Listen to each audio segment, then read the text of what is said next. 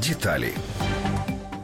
В 2016 году стартовала общественная и медиакомпания для упрощения выдачи украинских виз гражданам иностранных государств. В МИД Украины заявили, что изучают возможность упрощения получения иностранцами украинских виз, в частности в аэропортах и морских портах. Процесс оформления украинской визы, в том числе для граждан Австрии, Новой Зеландии, Индии, Китая, Объединенных Арабских Эмиратов, Мексики, Филиппин, Индонезии, Малайзии, Ирана и других стран, довольно сложен. При этом стоимость украинской мультивизы 200 долларов, одна из самых высоких высоких в мире. Павел Климкин тогда заверил, что тип ведомства работает над упрощением визового режима со многими странами, включая введение электронных виз. Министр добавил, что граждане многих стран, имеющие многократный шенген, могут въезжать в Украину без отдельной национальной визы. Сегодня украинская виза не требуется гражданам стран Евросоюза и Шенгенского соглашения. США, Канады, Израиля, Грузии, Черногории, Македонии, Японии, Бразилии, Аргентины, Южной Кореи, Монголии, Парагвая, Чили, России, Белоруссии, Молдовы, Казахстана и других стран СНГ, кроме Туркменистана.